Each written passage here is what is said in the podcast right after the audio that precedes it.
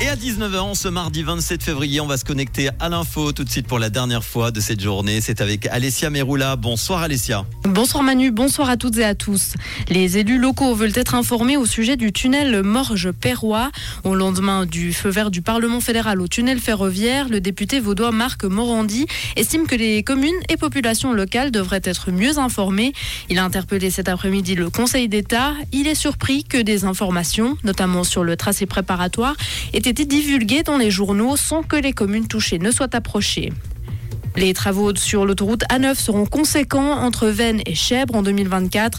Le gros morceau concerne Bourran-Lavaux avec l'assainissement des deux tunnels de Chaudron et de la Criblette. Ceci jusqu'en 2028. Cette année, les travaux sont prévus de février à novembre.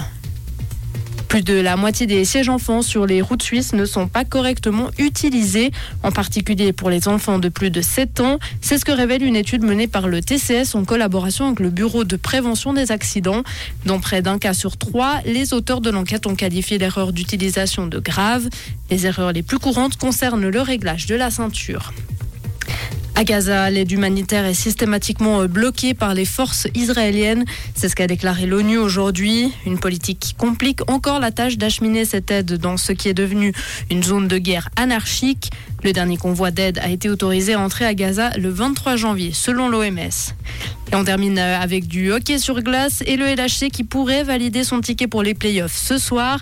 Les Lions affrontent Genève Servette tout à l'heure à la Vaudoise Arena et il ne faut qu'un point aux Lausannois pour s'assurer de terminer dans le top 6 et donc de se qualifier directement pour les playoffs. Actuellement, le LHC est troisième de National League. Merci Alicia, belle soirée à toi. On retrouve l'info demain matin dès 6h30 avec Tom sur Rouge. Comprendre ce qui se passe en Suisse romande et dans le monde, c'est aussi sur Rouge.